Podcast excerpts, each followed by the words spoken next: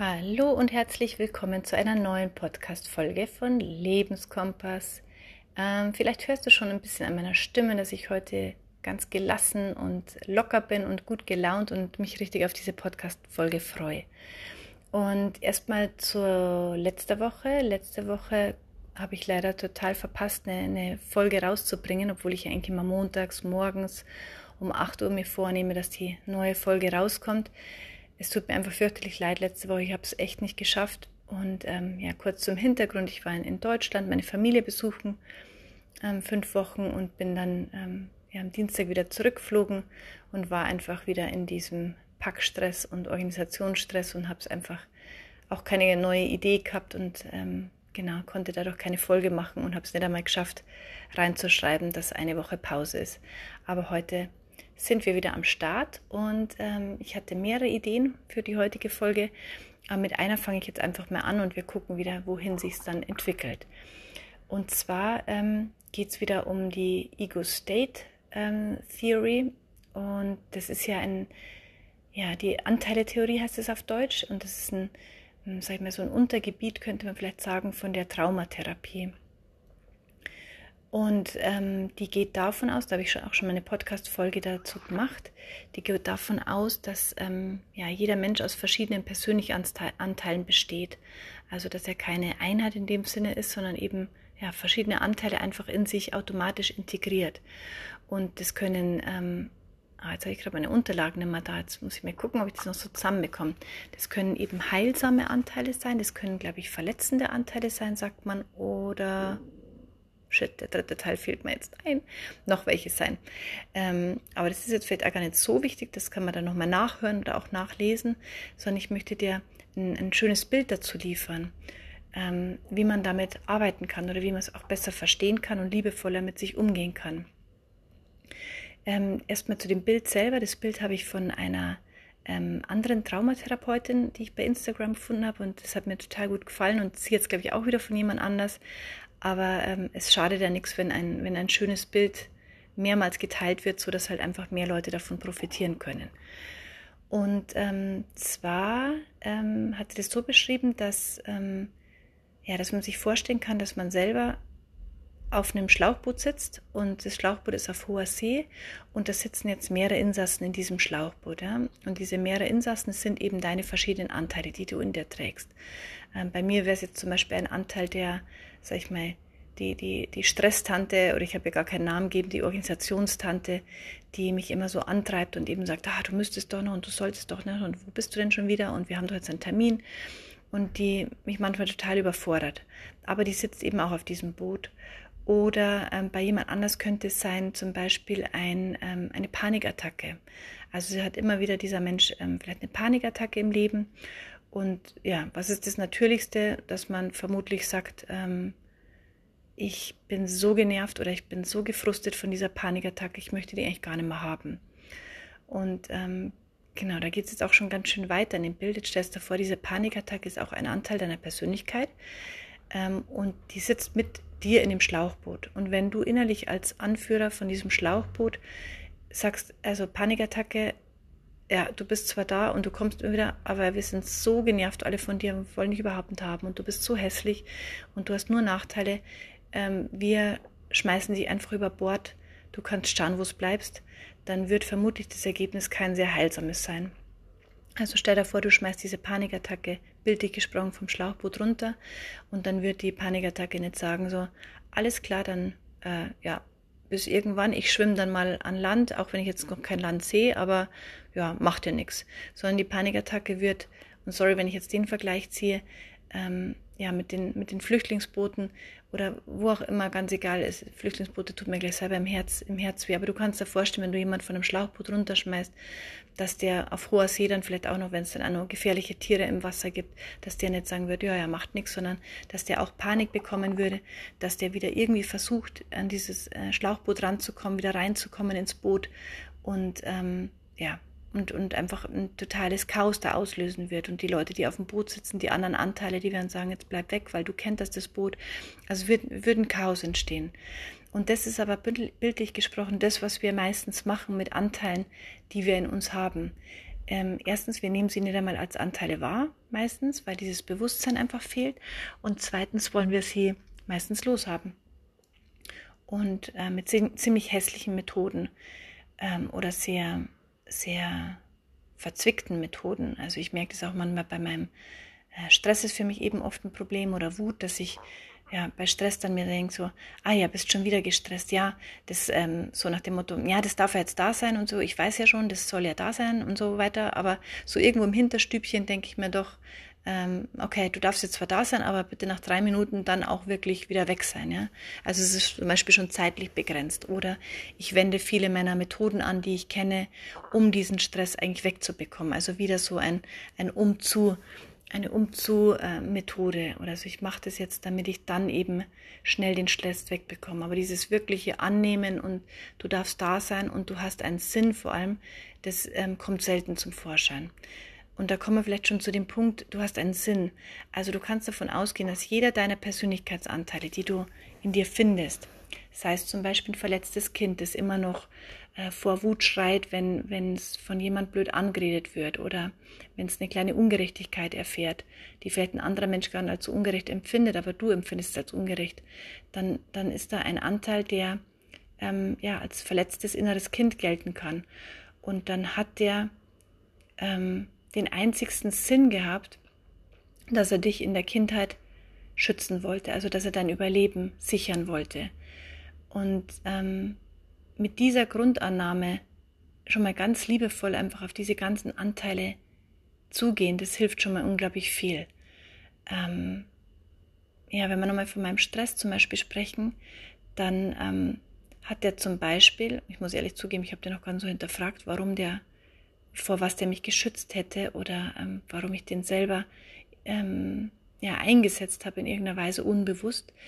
Aber es könnte zum Beispiel sein, dass ähm, dass er mich angetrieben hat, eben noch besser zu sein. Also für meine Eltern vielleicht zum Beispiel noch die perfektere Tochter zu sein, weil ich ähm, dafür gelobt wurde, dass ich, wenn ich multitaskingfähig bin und viele Sachen gleichzeitig mache, dass ich dann ja ach wie toll und wie ja wie wie schnell arbeite und dann habe ich natürlich versucht um die Anerkennung um das Lob von meiner Mutter zu bekommen das alles wirklich zu schaffen also noch mehr noch schneller mich selber angetrieben und schon haben wir diesen Bogen. Ich habe das selber, ja, wirklich diesen, diesen Antreiber angestellt in meinem Inneren, um einfach diese Anerkennung, um die Liebe, um die Zuneigung, um die Wertschätzung von meinen Eltern zu bekommen.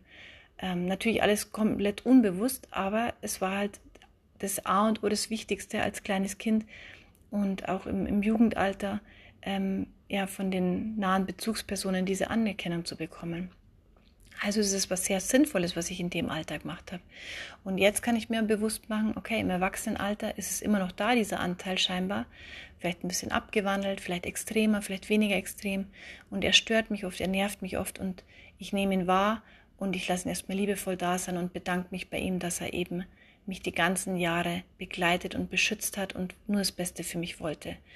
Und nochmal, um dieses, das Bootbild ähm, aufrechtzuerhalten, wenn ich vielleicht so in einem Boot sitze als Kapitän mit meinen ganzen Anteilen, die erstmal liebevoll alle wahrnehmen und sage, hey, cool, dass ihr alle da seid und super, dass wir alle bis hierher gekommen sind auf hoher See und zusammengerudert sind. Und ähm, ja, ihr seid eigentlich alle meine, meine besten Kumpels und meine Kumpanen, die die ganzen Jahre mit mir das alles gestemmt haben.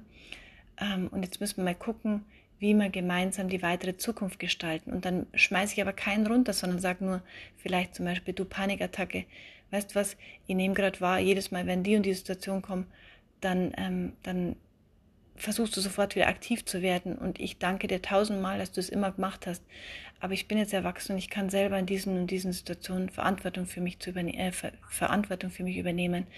Könnte man das vielleicht so machen, dass du ein bisschen weniger aktiv wirst oder dass ähm, dass ich dich unterstütze, indem ich erstmal atme und du dann auch runterkommst. Also in irgendeiner Weise einen freundschaftlichen Dialog vielleicht mit denen anfängst. Und um ehrlich zu sein, diese, diese Idee dieses Dialoges, dieses offenen Dialoges, die ist mir jetzt gerade beim Reden so gekommen, was in dieser, ähm, in dieser Session, sag ich mal, war, wo die Traumatherapeutin das Bild gezeigt hat, ähm, hat sie eine ganz andere Methode angewandt. Die will ich dir auch nicht verheimlichen, fand ich auch sehr lustig. Und ich habe es aber jetzt selber bei mir nicht angewandt, aber ja, wie gesagt, es sollte auch mal äh, dargelegt werden. Und zwar haben sie erstmal davon geredet, dass sie eine halbe Stunde Handykotzen machen, heißt es. und zwar soll man sich das Handy nehmen und zum Beispiel jetzt bei, der, bei dem Beispiel Panikattacke äh, aufs Handy 30 Minuten lang erstmal ungefiltert rauskotzen, also rausschimpfen und raussprechen, warum diese Panikattacke doch so bescheuert ist. Ja? Also so eben, hey, du Panikattacke, ich könnte dich wirklich erwürgen und jedes Mal, wenn ich irgendwas Cooles machen will, dann kommst du hoch und du nimmst mir den Raum zum Atmen, ich hasse dich und warum hast du und bababa. Ähm, also einfach ungefiltert, ohne ich sollte doch und ich darf doch nicht und so, einfach rauskotzen, sagt sie, eine halbe Stunde.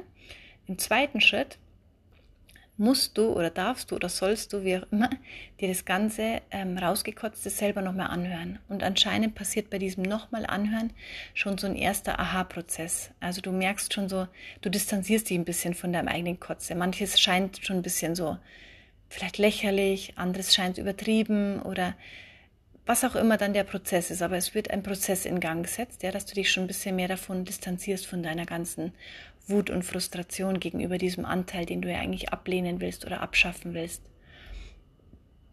Und im dritten Schritt wird scheinbar in der Therapiesitzung, aber das kann man, denke ich, auch alleine machen, ähm, dein ein Stuhl genommen und ein Vertreter oder vielleicht auch ein Teddybär oder irgendwas oder ein Blatt, wo, wo Panikattacke zum Beispiel draufsteht, dir gegenüber hingestellt und dann gehst du in Dialog mit dieser Panikattacke. Und das wird wahrscheinlich erst wieder so ablaufen, dass du sagst, jetzt, jetzt sitzt du schon wieder da und ich habe dir doch gesagt, ich will dich eigentlich gar nicht mehr in diesem Team haben und auf diesem Schlauchboot und ich könnte dich erwürgen. Und dann gibt die Panikattacke eine Antwort. Ähm, und jetzt muss ich ehrlich gestehen, ich weiß gar nicht mehr, wie sie es weitergemacht haben, aber was ich mir als eine Möglichkeit vorstellen könnte, dass du wirklich den Platz wechselst und ähm, auf den Platz von der Panikattacke gehst und für die Panikattacke redest, mit dir redest eben und sagst so, ja, also beim Reden fällt bei mir auch schon so ein, so ein Groschen, dass ich sage, ja, natürlich würde die Panikattacke erstmal vielleicht traurig sein und sagen, weißt du was, ich habe die ganzen Jahre versucht, dich nur zu beschützen davor, dass du zum Beispiel ähm, von deiner Mama beschimpft wirst oder so und habe dir schon frühzeitig ein Alarmsignal gemeldet, und jetzt beschimpfst du mich hier so wild und willst mich auf einmal aus dem Boot rausschmeißen. Wie geht denn das, ja? Und dann gehst du jetzt zurück auf deinen Platz und sagst, ja, aber, und auf einmal, du kannst dir vorstellen, vielleicht so ein bisschen weiterspinnen in Gedanken, entsteht eben ein, ein Dialog eigentlich und der zwischen Panikattacke und dir und der wandelt sich vielleicht in, in früher oder später in ein, ja, in eine liebevolle Art miteinander zu reden oder in Wohlgefallen auf oder in, in ganz viel Zuneigung und Empathie und ähm, ich könnte mir vorstellen, dass man dafür dann eine, ja, eine gemeinsame Lösung praktisch findet, wie man, wie man in Zukunft miteinander weiterarbeiten will, um es mal so auszudrücken. Ähm, ja, also wie gesagt, die, die Methode an sich, die weitere habe ich noch nicht ausprobiert, aber ich fand es ähm, ja, sehr witzig. Also ich hatte so ein so ein kleines, kleines Lächeln auf den Lippen, als ich das gehört habe und konnte es mir sehr gut vorstellen. Und sie hat auch von sehr vielen Erfolgen beschrieben, dass die Leute eben an das Bewusstsein einfach für ihre Anteile bekommen. Ähm, ich habe dir meinen Podcast aber von diesen, von meiner Methode erzählt, dass ich eben auch in so einen bewussten Dialog gegangen bin äh, mit meiner, mit meiner Stressanwältin äh, oder Sekretärin, die mit dem Klemmbrett durch das durch das Großraumbüro rennt und eben ständig meine Termine organisiert und mich schneller, schneller antreibt.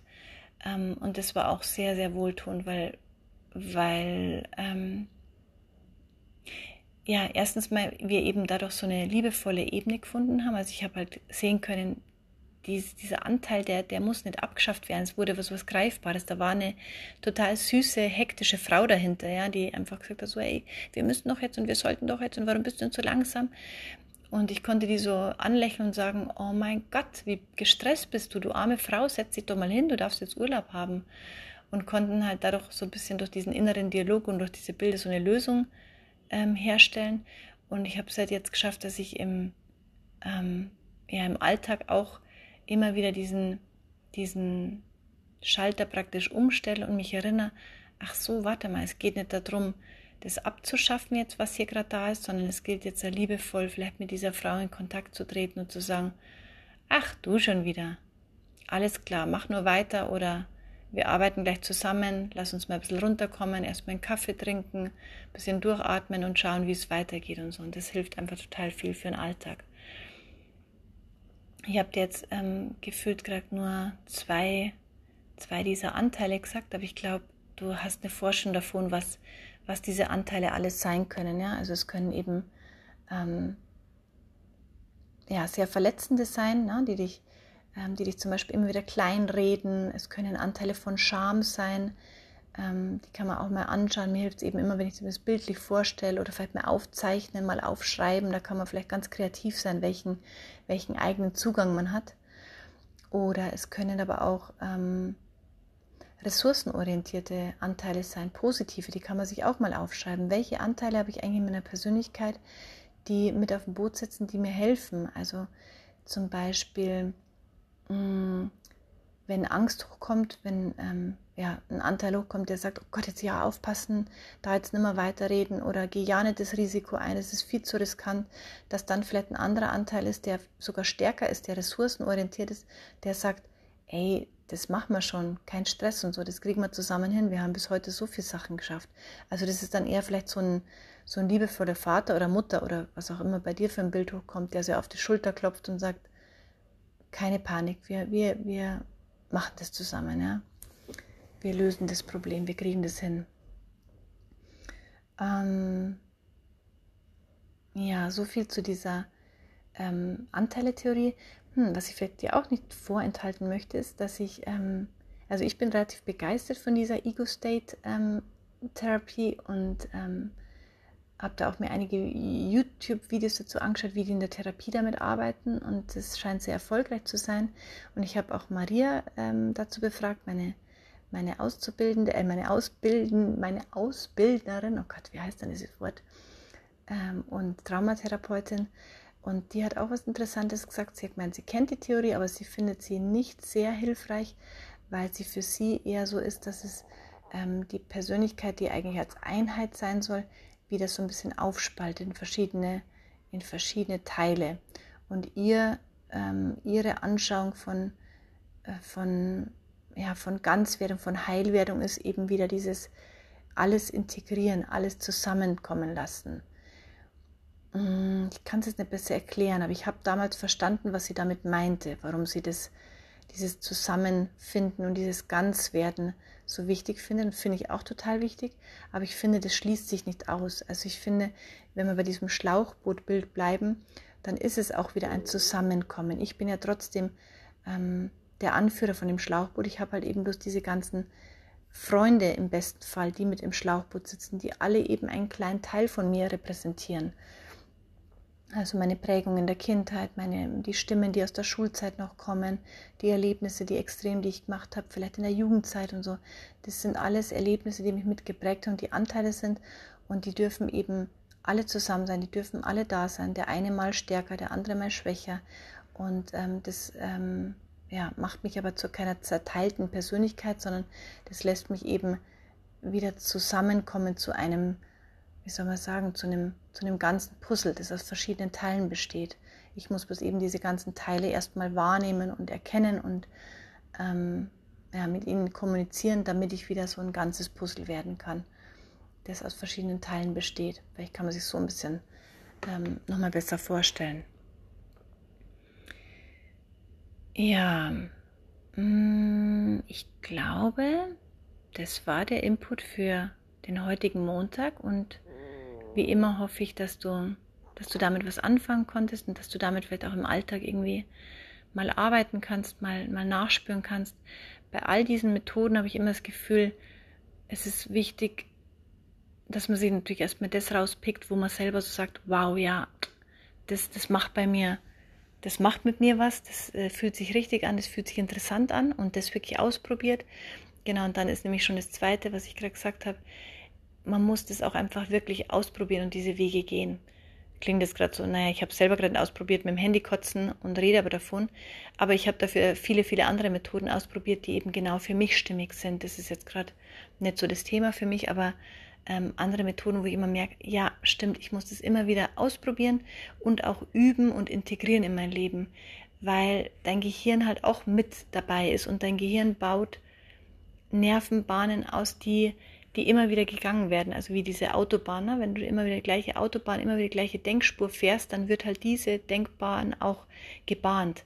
Und wenn du jetzt eine Methode nur einmal anwendest und dann sagst du, ja, hat alles nichts gebracht, ist immer noch der gleiche Scheiß, dann ähm, ist es ein bisschen kurz gedacht. Also es muss ausge äh, ausprobiert werden und es muss dann immer wieder gegangen werden, sich immer wieder daran erinnert werden.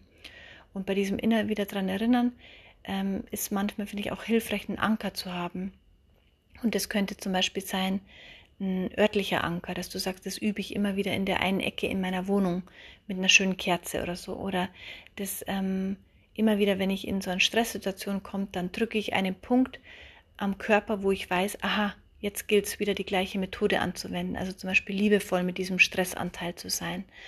Oder ähm, anstatt einen Anker am Körper zu finden, könnte es vielleicht ein, ein Armband sein, dass wenn du das siehst, dann weißt du, ah, Armband erinnert mich dran, ähm, dass ich ja nochmal die Methode ausprobieren könnte, liebevoll mit meinen Anteilen umzugehen und mit denen in Kommunikation zu treten. Ähm, ja, das nur noch so als, als Abschluss, dass es eben nicht einmal probiert ist und dann, und dann vorbei, sondern es muss auch einfach integriert werden und geübt werden. Ähm, genau, bis nächste Woche würde ich sagen und viel Spaß beim Üben. Deine Britta.